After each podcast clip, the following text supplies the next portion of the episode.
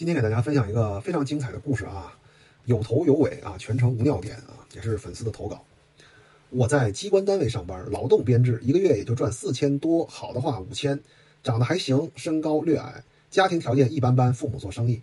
我的前女友一个月赚三千多，也在机关，性质和我一样，长得还行，身材不错，南京本地人，父母呃父亲无业（括号老炮啊），母亲是化妆品柜姐。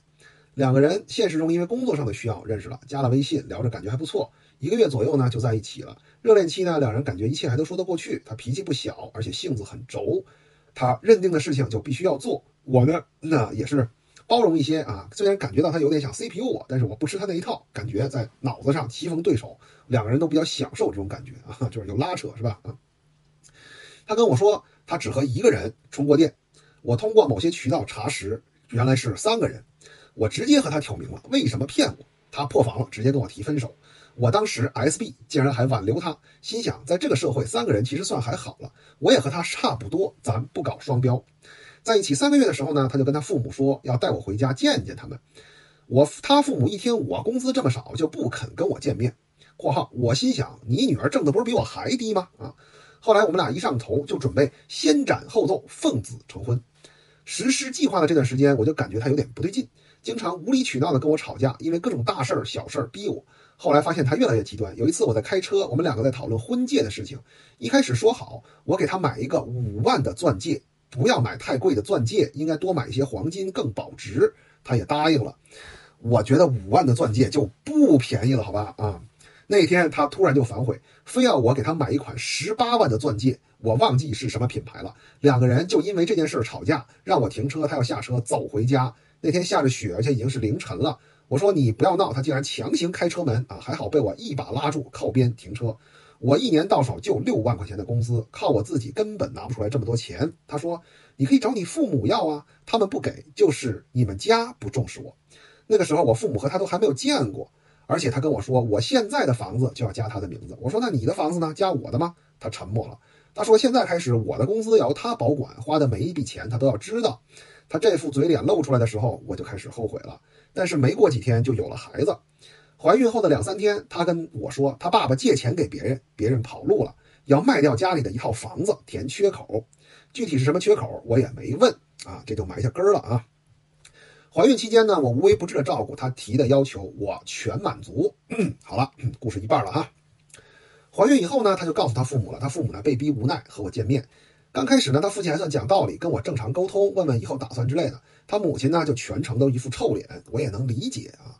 到这儿我想起来了，他母亲原来是柜姐是吧？啊，嗯，这个职业哇，压力好大嗯，我也能理解，毕竟两个人先斩后奏，父母有情绪很正常。我给他母亲倒水不喝，给他夹菜盛汤也都不动筷子，还在旁边时不时的抹抹眼泪。他母亲说，我还没准备好让我的女儿嫁人，在我眼里她一直是个小公主，她是个还没长大的孩子。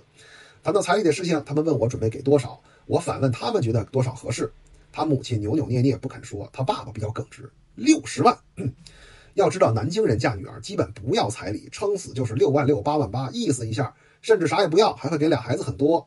后来我了解到啊，原来这个他们家的要的嫁妆呢，就是从这六十万里呢，准备再拨三十万给我们。这哥们儿也不傻，对吧？他说：“我能理解女儿未婚先孕作为父母的心情，但这不是开口要钱的理由。合着那个缺口要卖房填的缺口就是三十万呗，对吧？现在到这儿终于把这扣解了啊！回家后我问我前女友啊，怎么不提你们家要六十万彩礼？他说我父母以后会给我们的，你们别担心啊。”吃过这次饭以后呢，我就觉得进退两难了，后悔啊，没有先了解家庭的情况就草率的要孩子。但是呢，当然当时两个人也有感情，出于对孩子里的的肚子里的孩子的负责的态度呢，我还是选择坚持，而且与我父母沟通。双方父母见了一面吃饭，他母亲见到我父母呢，也没有任何的招呼，全程有意无意的呢抬高他女儿的地位。我父母呢，基本上听我的意见。他父亲和我父母都是希望我们俩能走到一起，但是他母亲在饭桌上还是不同意。要他把孩子打掉，说着说着又哭了起来，而且全程不吃饭。在饭局上呢，他爸爸说到了一个点，他爸爸和我爸爸聊的是很开心，就延延伸着说了下去。男人啊，这 这么简单啊！但是这个点呢，是对我们两个结婚不利的。我就跟我爸说好了，不要说了，吃饭吧啊！因为他想结婚嘛。结果他爸爸突然拍了桌子，冲我吼道：“你讲什么东西？你算什么东西？怎么跟长辈说话呢？”我当时就愣住了。他爸爸接着说：“要不是我女儿怀孕了，我怎么可能看得上你？”啊，这句话呢，让我当时就火冒三丈，但是我忍住了。他母亲坚持不同意，以及不给我父母面子，再加上他父父亲对我的话，加上他之前的那个作和闹，以及他们家想捞钱的样子，让我彻底改变了想法。第三次，双方父母见面，开始谈彩礼的事情了。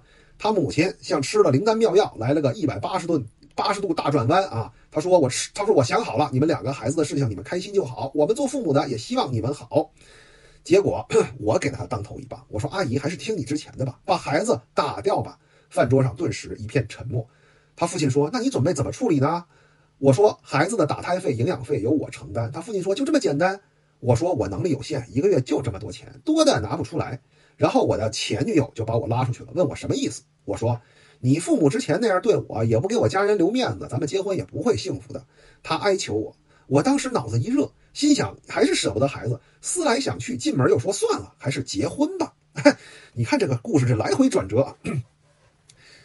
我前女友的父亲就问我，问他啊，你愿意吗？我前女友说愿意。